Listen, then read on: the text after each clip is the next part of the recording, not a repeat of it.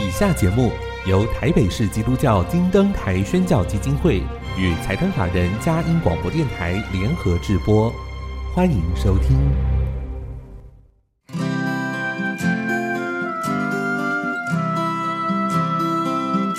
在现代紧凑的生活节奏里，以爱建立和谐的家庭生活，以喜乐专业的态度投入服务。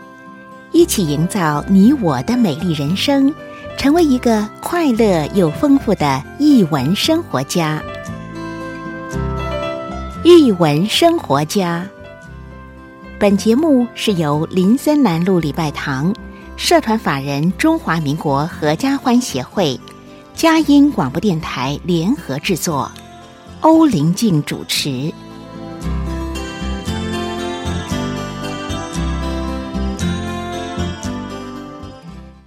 这里是佳音联播网台北 FM 九零点九，桃园 FM 一零四点三。各位亲爱的听众朋友，大家好！您现在所收听的节目是《译文生活家》，我是节目主持人林静，很高兴跟您在空中相会。打开一本书，开启新世界。又到了我们空中藏书阁好书分享的时间。在今天的节目里，是什么样的好书带领我们回味人生呢？音乐过后，即将进行我们的访问。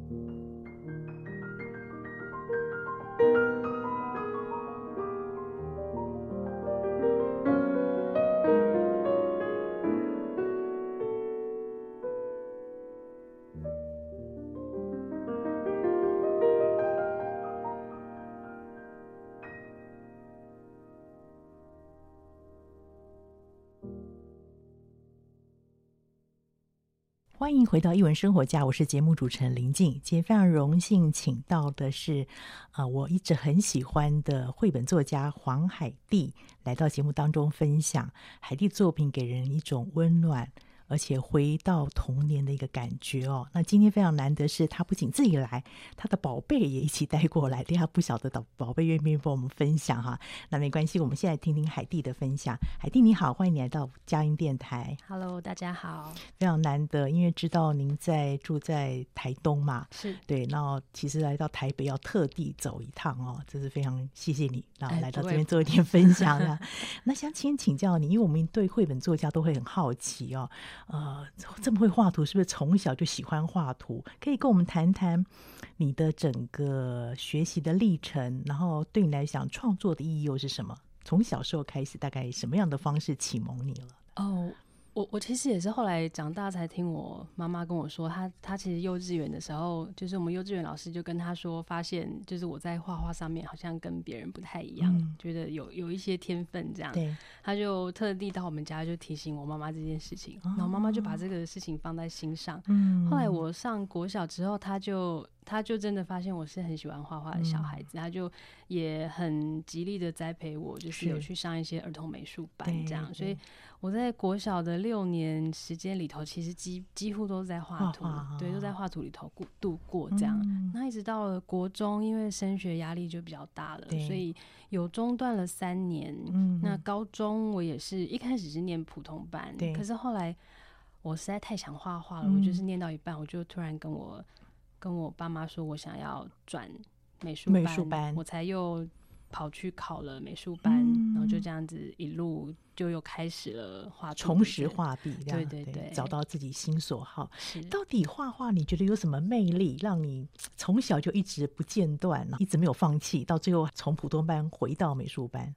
我我其实也不太不太晓得，小时候我的的记忆就是觉得它是一个很自然的事情，啊、就是我拿到笔我就会。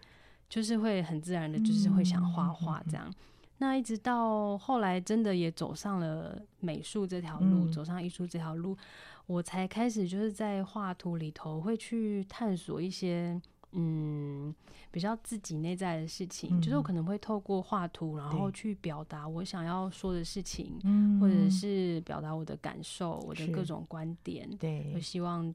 让大家去认识我，去看到这些东西。对，所以这样听起来，创作对你讲也是一种表达的方式，不管是你心里的状况，或是对一些世界的观察跟看法。是，对对，我相信每个艺术家都用他们所擅长的来做表达。对对对，对，画家就是拿画笔，作家可能就用文字。对对对，对。刚刚来受有一本很可爱的书，是你前面一本募资的作品《孩子》。是对，海蒂拿给我的时候，他的宝贝法路啊，儿子法路就说：“这是我，可以跟我们谈一谈这本书，因为跟我们今天要谈我的动物朋友其实有关，有一点点相关性嘛。那这个孩子当时怎么会想要创作这一本作品，还有用这种募资的方式来进行？嗯，我我那时候其实因为呃画孩子这个系列的画的时候。呃，因为孩子刚出生嘛，他他才他出生之后，因为我我正式的多了一个母亲的身份在身上，嗯、那这对我来说是一个，我觉得对任何女生来说都是一个很大的调整，对，很大的 考验跟转变。然后那个冲击就是你你要花非常多的时间在孩子身上，啊、然后你会突然发现自己的时间被切割了，对对。可是我又还是很想要画图，但是我我早期的创作比较多是油画跟亚克力，那那那。那样子的媒材的创作，其实画一张画可能就是需要蛮多的时间，而且比较不能被干扰，对不对？对，但是因为孩子他就是在那里，他就是会他有需求啊，对，你就是得要先以他为优先。所以后来我就发现了油性粉彩这个素材，它可以让我就是他在很短的时间内完成一张画，啊、然后就会觉得很有成就感，就感对，就觉得哎、欸，我今天有有做到我自己。是一个画家的身份，嗯、然后我同时也有做到是母亲的身份，嗯、就是这两个东西我都有做到，我就会觉得嗯，OK，这样今天我很满足。所以后来你就比较常用这个方式哦，这个媒材。当、嗯、我知道你还有其他媒其他的创作方式，是，但这本孩子是用这种方式来进行的。对对，那时候因为我我开始慢慢的就是呃观察小孩子的生活跟他的。我会透过他的眼睛，我在旁边观察着他玩，这样，嗯、然后我就会开始画他身边的一切，嗯、周遭的一切，把它融入到我的画里头。后来我就发现，哎，我怎么好像画了越来越多张，好像可以集结成册了。哦、我才开始有说把它出成一本画册的这个想法。是，所以它比较是你生活当中观察孩子跟孩子的可能互动吧，它比较不是故事性的。对对对，它比较像是单，就是每日每天日常的生活，对对对。那这个也很不容易啊，一张三百六十五天，如果画了好几年，就好几张了。对对，就是每天在观察小孩。对对，这本应该得到很多的回馈吧？哦，对我，我其实一开始没有想到会这么的有有这么多的回回馈，我其实还蛮开心，感觉我觉得我觉得这个有点像是小孩带给我的礼物，就是他他打破了我对绘画原本的框架，我可能原本的想象就是我画图就是比较制式，就是。画布，然后油画。对，因为传统的美术班教育是这样训练出来的。对对对对，但是，但是原本是很苦恼的，就是在创作这件事情跟跟育儿这件事情上面拉扯。嗯、但是也因为这件事情，让我开启了另一个新的可能。这样、嗯嗯，所以孩子是一个礼物哦。对，法露，你要不要跟我们说？你刚才说孩子里面有你的图，对不对？是有那个恐龙吗？有没有恐龙？有恐龙。那个时候画的，你画的是什么龙？我在想画，有点想画哦。你现在想画画是吗？你现在想画画？好，没关系，等一下就给你画。你先观察一下这边有什么东西，等一下就可以让你画画了。那这个孩子的呃整个的过程怎么样会过渡到这个我的动物朋友，也是一个历程吧？嗯，我的动物朋友这本书。他的开始创作的的呃起因是我们搬家了，嗯、我们原本是住花莲，对，然后后来搬到台东，其实很近，就是长滨这样，嗯，就是我我之前是住封滨，然后封滨跟长滨它其实就是距离大概十分钟的范围而已，但是我们搬到长滨之后是比较是住在山上，靠山区，哦，之前是住海边这样，嗯，那山上就有非常多的。野生野生动物，对，山羌啊，猴子啊，啊，就是这个是基基本上是每天都会出现的吗？猴子一定是每天会遇到，每、哦、每天都会遇到。好神奇！我们只有在绘本书或者故事、故事、童话故事里面看到，真的就在家实现。对对，真的都在家附近周围这样、嗯。就是所以后来开始动物，他他我我儿子就会跟动物，反、嗯、而就会跟动物会有一些互动，去观察。是，那慢慢的我就会发现我的画里头。多了很多动物，嗯、也是其实其实这本绘本它也也并不是说一开始就设定好说我要出一本我的动物朋友的书，嗯、都是有点类似像孩子那本画册那样、嗯，是慢慢的累积累积，对。对，累积完之后，我突然发现它好像又可以变成一件作品，嗯、我才开始又去思考说，那我要透过什么样的。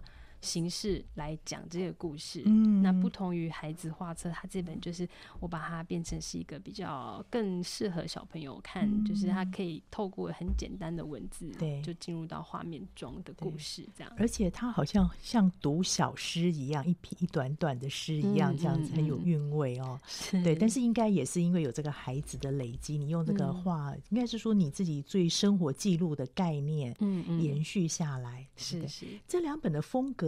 有没有什么不一样？你在画的过程当中，嗯，或者是你在媒材的运用上面，还是同样用油彩吗？是，呃，风格上面，我觉得转变最大的是那个自由度。嗯，对孩子，孩子那本画册，因为它算是我比较早期接触油性粉彩，我那时候其实我我还我觉得自己还在摸索，还在尝试。嗯。那画的时候，它可能是比较呃工整，嗯，对。那到了我的动物朋友开始，他就有的人就有发现多了很多动态的感觉的图，更。对，我觉得，对对，我觉得就是就是对于画图这件事情，然后我跟自然的、跟山里的这些相处，嗯、让我觉得自己在画图上面变得更加自由、更自在了。对对对，我觉得也可能跟你的媒材掌握度还有。生命的体会不一样，嗯，对不对？所以也是很大的关系。是，对，很谢谢你这样分享。那我们先进一段音乐，等下来听听看这个我的动物朋友到底里面在讲些什么，它有什么样的特色？我们先进一段音乐。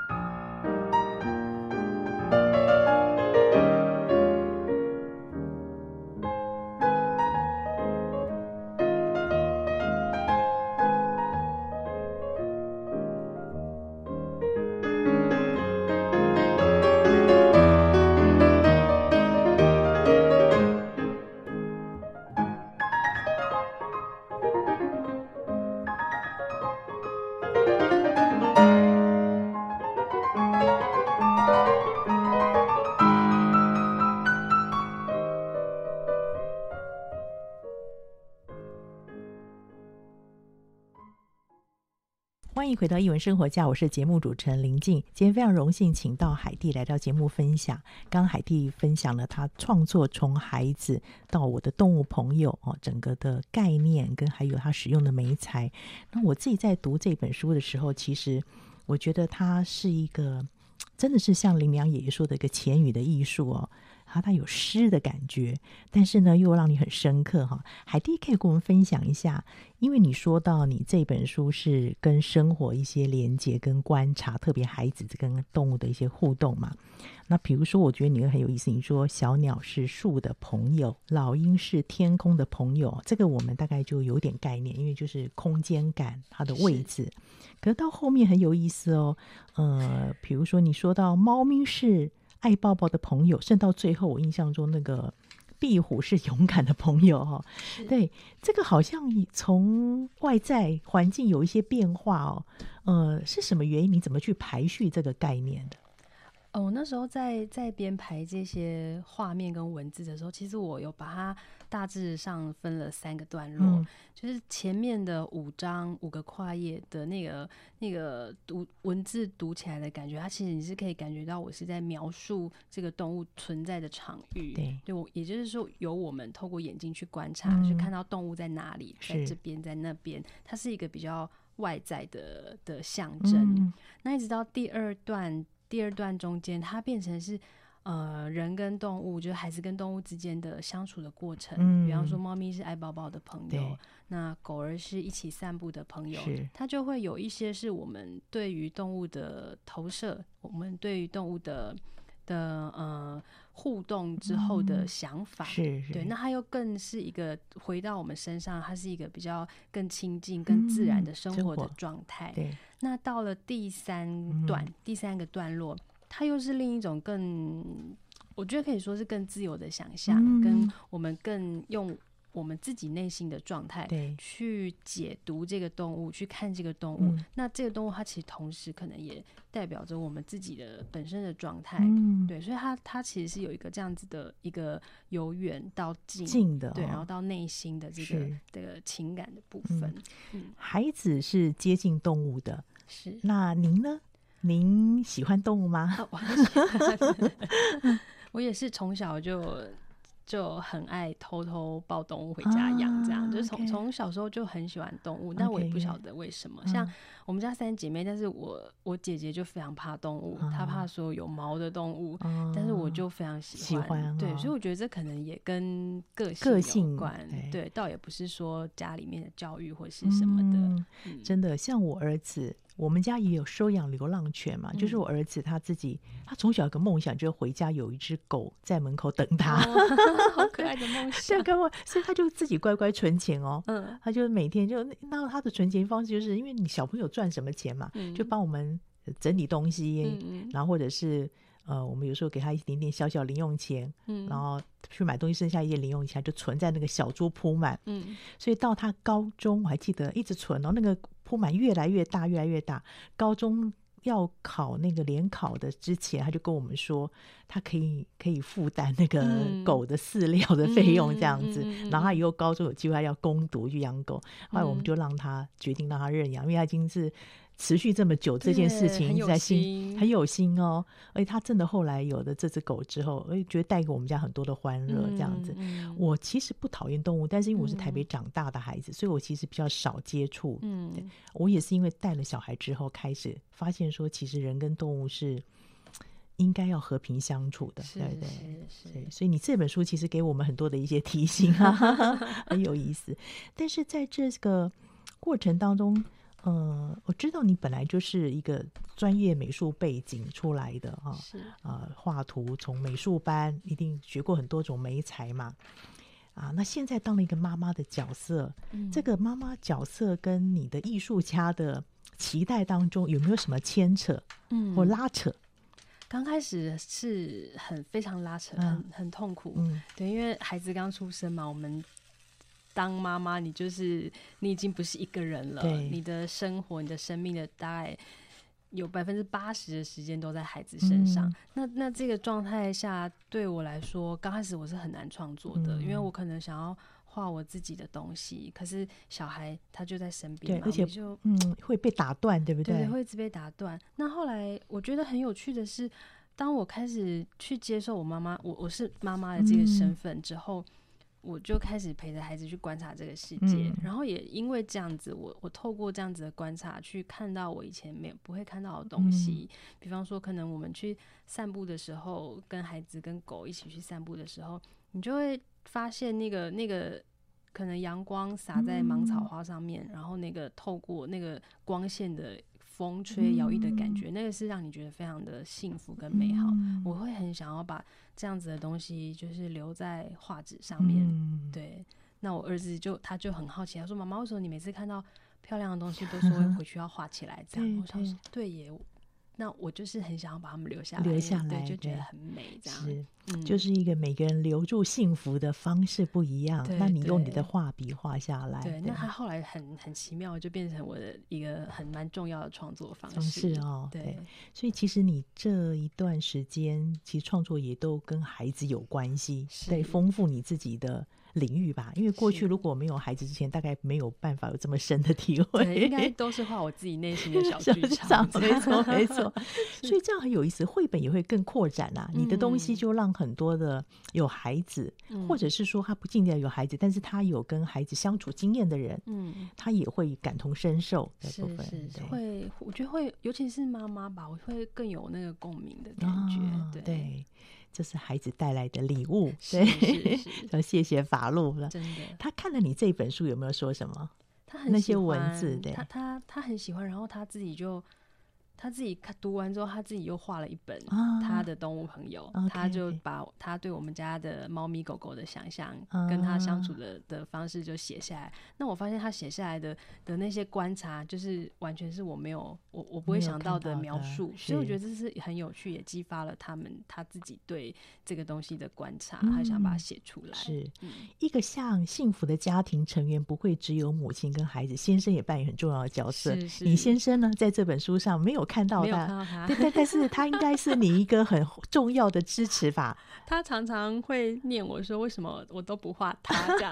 我都只有画我跟小孩。哎”然后我就说：“呃，因为你就是一个，你就是一个。”观察者的视角，嗯、就是我我我早期在画我跟小孩，我其实有把我自己画进去，嗯、然后但是那个那样子的场景跟情境，其实我先生都在旁边的，嗯、他都会在很远的地方就是看我们，啊、他就读者的视角。对，我说其实你那个就是一个凝视，一个很温柔的凝视，这样，所以所以所以这个画面就代表了。你的眼睛，啊、就我就我就把，这也的确对，然后他就被我说服了，他就会说、嗯、好，那没关系，你没有画我也没有关系，继续当读者，对，忠实读者，总有一天会等到，对，所以有趣。这样的创作方式跟你过去很不一样，对对。对，你的过去方创作有的时候会有故事的起承转合嘛，对对，那转换成这种有点像诗的语言，嗯，有没有什么样的过渡期？嗯。过渡期倒是还好，因为我我我一直都还蛮喜欢诗，嗯、就是写诗，就是诗词那种韵味念下来的感觉。嗯、所以当我决定要做这本书的时候，我就觉得它不能是一个太多。呃，太讲故事性的感觉的、嗯、的一本书，它就是需要去一个呃，怎么讲，就是先点到一些东西，啊、一个大范围，然后再带领读者进入到这个画面中，他们可以自己去想象。这样、嗯、是。我比较好奇，你平常有没有哪些作者的作品你会受影响，或者是比较喜欢？嗯，我这这个可能很多哎、欸，嗯、对。如果说要从影响到我创作来讲，可能可以讲到我我我小时候非常喜欢看宫崎骏的动画，哦、这是一个。然后再就是呃阿宝美代一个一位漫画日本漫画家，家对心灵大师，他的作品有给我蛮大的影响，就是让我在后我后面在创作的时候，其实我自己可能没有发现到，嗯、但是。呃，我自己这样回头去看我我过去这二十年来的创作，好像大部分我想要讲的事情都是呃轻轻的，就是一些很内内、嗯、心比较小的一些感触的东西，嗯、然后它是很柔美的。对，就我觉得他他他的东他的漫画给我蛮深的影响。我一直到前一阵子，我还在我还在找他的二手书，二手漫画已经绝版了，嗯、找不到。这样就是说，重要的事轻轻说，对不对？对对，就是很轻的说，但是却可以给你很强力的那个，就是会会印在你心里面很久的那种感觉。嗯、对，你的文字有这种特色跟魅力在这边，谢谢，太好了。对，但是文字是你会淡淡，然后会跟我们的生活做很深的连接，这是非常难的，因为。诗的语言不容易，它虽然浅白，浅白当中有时候又变成太抽象，人家抓不到。嗯，但是你的东西是我们生活当中，或是我们生命的历程当中可以经历到的东西，是，嗯、所以真的是继续创作，这类似的部 分，对对。呃，你先生呢？看了你这本书有没有什么样的反馈？除了说他没有出现在里面之外，嗯、对你的文字的运用，嗯。他他每次看完的看完我的作品，就会说：“嗯，就是你，就是就是 那个那个很明显，他就觉得你就是就是我就是这样子。是是。但他但他其实蛮严格的，他他因为他常常看我画图嘛，他有时候就会很直接的说。”很直接的说说啊，我的图可能都没有进步或者什么，啊、有时候会给我很多这种打击。但说真话的人不多，也要好好珍惜。大家看完我的动物朋友之后，他他帮我打了蛮高的分数，啊、对，所以我就觉得还蛮开心的。对，是可可是也触动到他了，嗯、因为这是你们家庭生活，就讲他是一个。很至高的凝视 者，对不对？通过他的考验，绝对没问题哦。所以，听众朋友，你知道，其实常常我们的作品最难通过，就是最亲近那个人那一关。刚才一拿进来，法路他的孩子就很开心，这是妈妈的书，就知道说这本书是他们全家很重要的生命历程的记忆，也会成为你我生命很重要的记忆，所以很期待。推荐给您，我的动物朋友。那我们先进一段音乐，大家看看里面还有什么样有趣的故事。我们先进一段音乐。Thank you.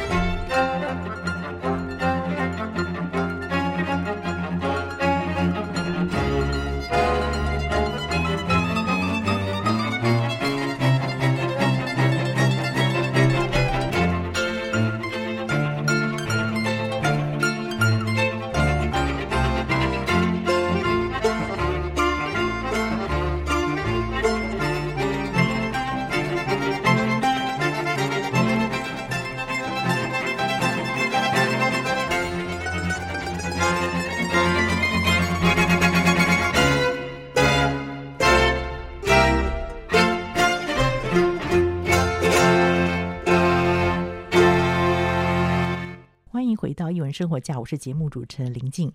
现在在我前面呢，有一本非常温暖的书《我的动物朋友》。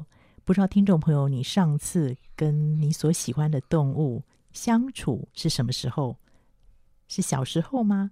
还是最近有抱抱你家的狗跟猫咪呢？这本书文图是由黄海蒂小姐有创作的。今天呢，我们非常荣幸可以请到他来分享。刚刚海蒂分享了这本书，它其实有三个面向哦，从一个空间感，以及动物的一个相处连接，甚至到最后对这个动物的一些给他的可能有些内在的感受、内在的一些期许跟。对这些反思，好，所以它其实是有层次的，非常有层次的一本书。那请海蒂来给我们介绍一下。刚才在节目的最后有说到，就是啊，好像那个里面都有一些小故事，可以跟我们分享一下吗？那个你的话很有戏耶。我刚好我们现在翻到这一页，对，壁虎是勇敢的朋友。对，这个我我在台北怂，你知道，我怕壁虎啊、蟑螂啊，其实我都很害怕。哦、真的。对，那可是后来是因为我先生是斗六人嘛，嗯、所以会。回到呃公公婆婆家的时候，那个是很正常。是、嗯、老鼠有时候也会在田间嘛。是是。我公都觉得嗯，那个就是生态是正常的。对对对，对。我后来慢慢学习，也真的，嗯，就说真的像你刚才讲的，这些动物其实他们都已经在这边住的比我们久，先来后到，我们是客人才对。对对对对，这这一页蛮有趣的，嗯、就是。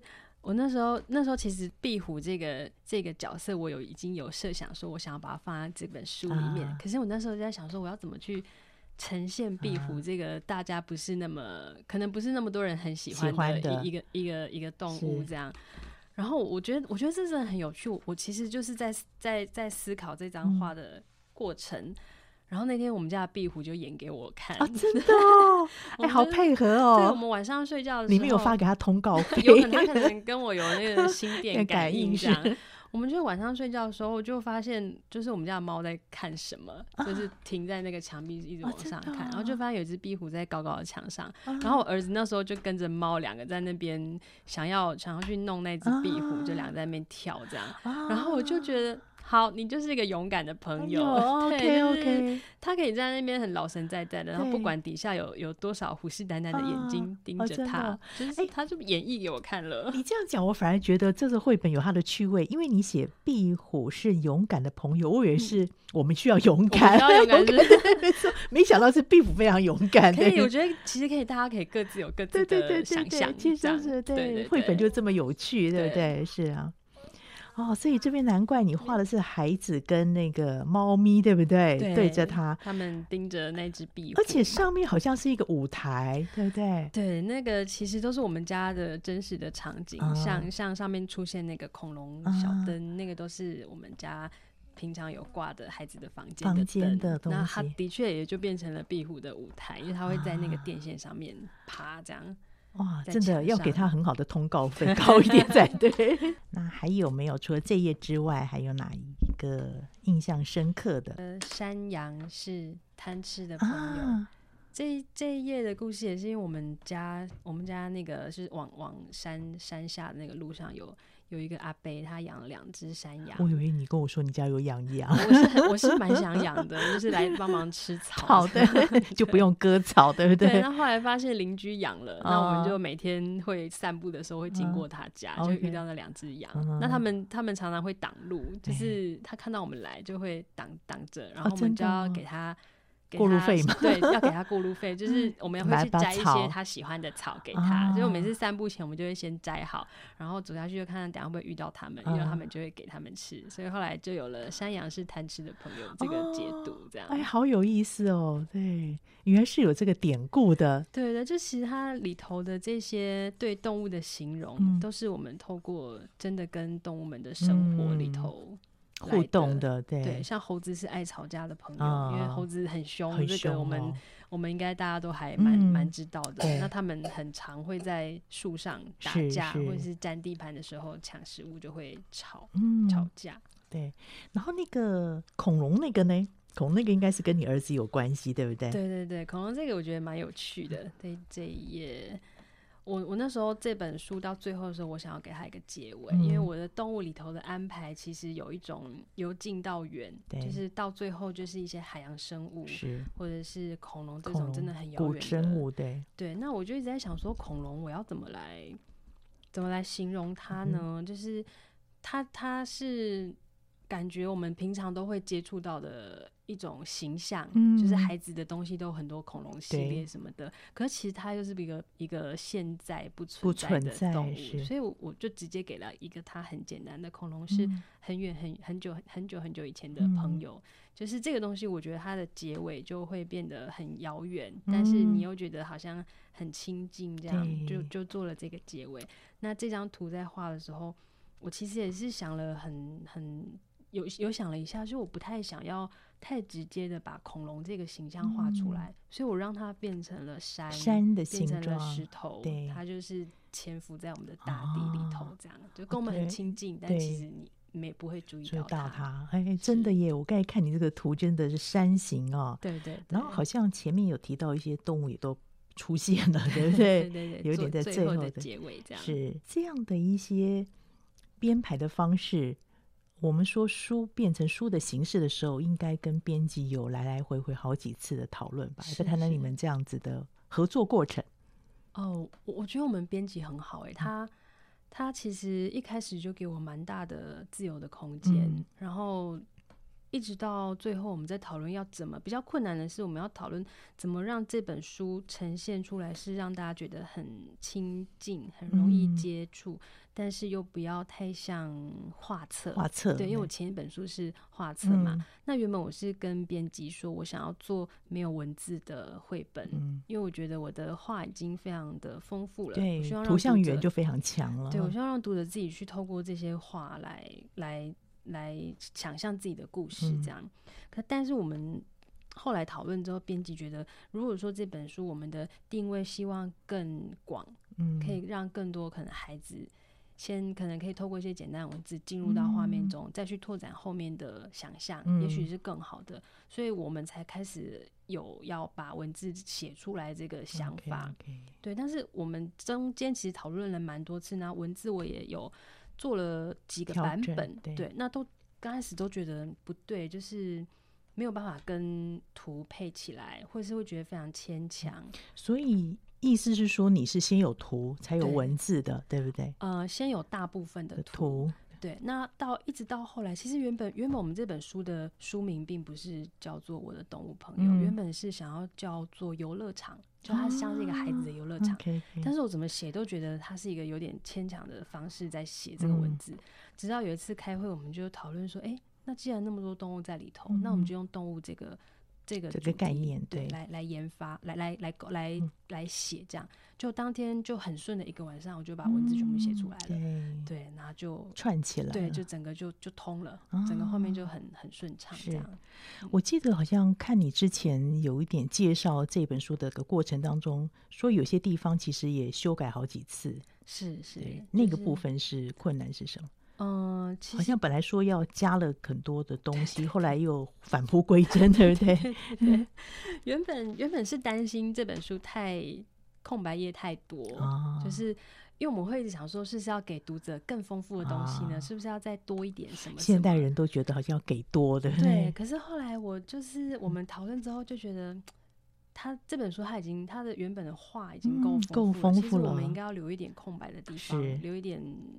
留一点空间，嗯，对，让大家在看这本书的时候不会觉得有太多的讯息进入到自己的脑袋中。是，所以我们后来就是那些原本想的那些那些做法，可能加图啊或者什么，全部后来就打掉，嗯、就回到最原始的样子。对，因为其实我看你的很有戏，比如说我印象中有一个好像是鹅吧，是不是？嗯、那个小朋友就在跳石头。嗯、呃，你说池塘中的那个鹅，我就觉得那个好像。他们在玩一个什么游戏？就很多的想象，哦、孩子在跳石头，那鹅在旁边也排得乖乖的，很认真在看。对，这个好可爱。你其实文字很简单的，好像一个定锚哦，只只是那个大的概念。嗯、可是我就觉得好像他们都在讲话，那个对话观者、读者就可以自己帮他们配话语，再配 OS 在里面了。就大家可以用自己的想象，对，对，对，对，去再帮这个故事做解读。对对，所以我觉得厉害的创作者就是这样子，他其实不用画太多，嗯，点到为止，但就是让我们很隽永，嗯，会看到好多的东西。我就觉得这个好多 OS 哦，你说 很多故事在里头，对，没错没错，很有意思，对。所以这本书你会怎么建议，不管是大人小孩来阅读根据你自己的经验，我带孩子在看绘本的时候，因为我知道文字其实真的都是我们一个字一个字去雕出来的，嗯、所以我我会蛮希望，就是我们大人在陪小孩看绘本的时候，我们可以先不要。帮小孩解释太多，哦、我们我我基本上会按照作者的文字一个字一个字的，然后一个段落一个段落的去先用念的，嗯、用朗读的方式让孩子看，嗯、让孩子听听。对，然后因为我发现这个这个方式后来小孩他自己可以，因为他已经听熟了，嗯、他自己就可以念。他虽然还不认识字，嗯、可是他大概就可以知道说这页的文字是是怎么长什么样子。嗯、对，那我觉得这个是一个很好的方式，因为。呃，作者把图跟文都已经写出来了，嗯、我们就不要再有太多的解读给孩子。没错，对对对，对，我们就照实念，因为你这个都是字的韵味，嗯，还有孩子其实不要小看他，他有很多的可能性跟很多的想象空间，是我们有时候太小看孩子了。对我，我那时候这本书做完，然后打样回来，嗯、我就先念给法路听。嗯然后他听完之后，他就说他要写一本他自己的《我的动物朋友》啊，真的。然后他就画了一本，他真的就画了一本小小的绘本，那里头就有很多他对他身边动物的想象。啊、对，我觉得这个是我没有想到的，我觉得很有趣。所以他已经是这个主要音乐也是他的参与过这样的生活，嗯、对不对？这是他的生活。然后妈妈也透过这个文字又念给他听之后，哎、嗯，启发了他，所以有产生这样的共鸣。对，那之后有一些读者也有回馈给我们，嗯、就他会把他们孩子画的他的他的动物朋友，就是他会按照有点按照我的我的文字的叙述方法，啊、就是什么什么狗狗是什么什么样的朋友，啊、就是大家他们就开始会有一个仿句嘛，对对对，我觉得这个很有趣。对，因为你抓到了一个儿童学很重要特色，就是说呃重复，嗯，你的文字叙述方式是重复，但重复当中有变化，是。而且最更难得是你有层次感。嗯，对，所以这个让大家读了就朗朗上口，然后很容易进入的状况，又觉得深刻。有些东西我们觉得哎，看过去读了很愉快，那个是一种学习的收获。可是你的会让人家深刻，这是非常不容易。哇，谢谢，好开心听到你这样说，谢谢你的分享。谢谢。有没有什么样作品是你自己也还期待未来的有机会可以继续朝这方面创作的呢？嗯，有没有什么样的主题或者你一直想要做的？我不晓得，我觉得我现在就是一边很努力的生活，嗯、然后从从里头去去找我的灵感，嗯、对对，生活是重要的，对对，生活是很重要，嗯、因为我觉得在创作，就是你在身为一个创作的创作者，嗯、你不能。二十四小时都在创作里头，你必须，也许你可能一天你可能只花一个小时在创作，嗯、可是你另外那二十三个小时，你其实是在吸收所有的外面的养分哦。对，对我觉得那个那个养分是很重要的。是对，创作及生活，这是我们艺文生活家的目的。这是你是我们非常尊贵的 来宾，希望有机会再邀请你来分享。法露，下次呢有机会，我希望能够听到你跟妈妈一起的创作，好不好？好，很可爱。那谢谢今天听众朋友的收听。我们首播在电台，过几天之后，你可以上我们嘉音联播网点选下载区，或者 Podcast 上面都有这样的连接，分享给您中南部或是海外的朋友一起来享受阅读的乐趣。更重要的是，我们也期待海蒂下一本的作品再来我们当中分享。谢谢你今天来过来。谢谢。那听众朋友，谢谢你今天收听，欢迎下周同一时间再会。